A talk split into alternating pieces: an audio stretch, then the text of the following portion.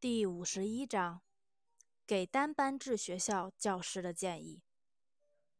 现在以及未来很长一段时间内，仍然会有一些小学校，学生数量很少，只有一两位教师，实行单班制或双班制的复式教育。如果你是在这样的学校工作，那么，你要在自己周围创造丰富多样的精神生活氛围，并常年坚持。这不是一件容易的事儿。没有高度的综合素养和教育素养，那你就可能走下坡路，从而把自己所处的偏远小村庄变成穷乡僻壤。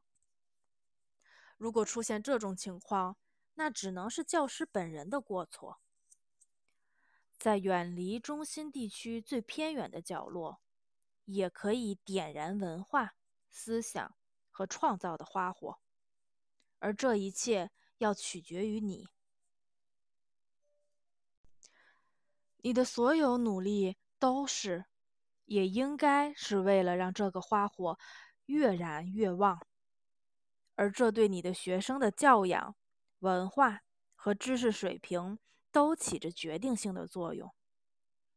你需要专门做许多事情，让这束文化和思想的火苗熊熊燃烧，永不熄灭。一些偏远的居民点没有像样的图书馆，但正是这样，书，尤其是那些最新的书，就像空气一样必不可少。所以，请让自己学校的小图书馆作为大型文化中心的大图书馆的借阅者。例如，苏联国立列宁图书馆、国立乌申斯基国民教育图书馆。请阅读《书评周刊》，并借阅任何你需要或感兴趣的书，并花两三周的时间进行阅读。我知道有一些偏远的小乡村，很多年来那里的教师都是深居简出，却建立了供农产庄园借阅的人民图书馆。请你也考虑这个事情，建立一个学校附属的人民文化中心。在单班制的学校里，孩子们课内阅读的作用极其重要。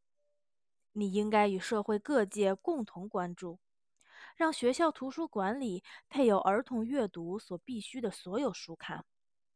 即使是每一个偏远的小学校，图书馆里也应该藏有列入世界儿童文学宝库的书籍。只要教师热爱学生，并尽心竭力，要做到这一点并不难。我相信。正是在远离中心地区的偏远学校里，可以创造条件，让阅读成为学生精神文化的主要来源。教师还应该关心电影和幻灯片的放映，并及时订购新的教学电影和幻灯片。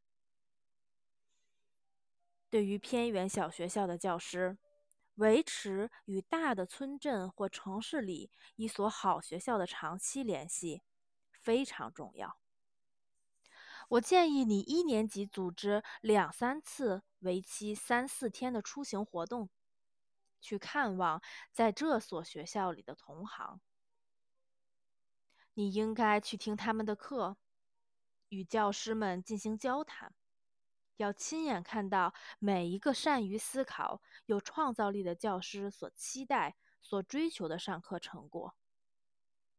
你在自己学生的学业情况评分时，应该向这些教师的成果看齐。这些成果里包括但不限于学生的知识、能力、书面作业等等。如果可能的话。请邀请这些优秀教师中的某一位来你所在的小学校，哪怕只待两天也好。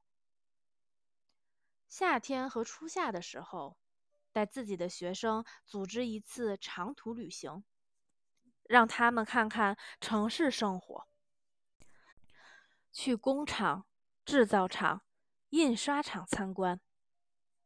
要利用每一次旅行的机会，充实学校的图书馆和影片库。夏天的时候，也不要就待在学校里，去大城市旅行吧。这样来规划这些出行，要让自己在偏远学校工作的这些年里，去过莫斯科、列宁格勒和其他大型文化中心。在这些城市停留的时候。日程要安排的充实，要到剧院、音乐厅里去看演出，见识我们国家优秀演员的精湛技艺。我再重复一遍，请不要忘记买书。我还建议你组织几次远足旅行，去乌拉尔、西伯利亚、阿尔泰、中亚、高加索，去俄罗斯北方的阿尔汉格尔斯克州。和诺夫哥德罗州，你可以讲的东西越多，那么你对学生施加影响的教学方法的宝库就越丰富。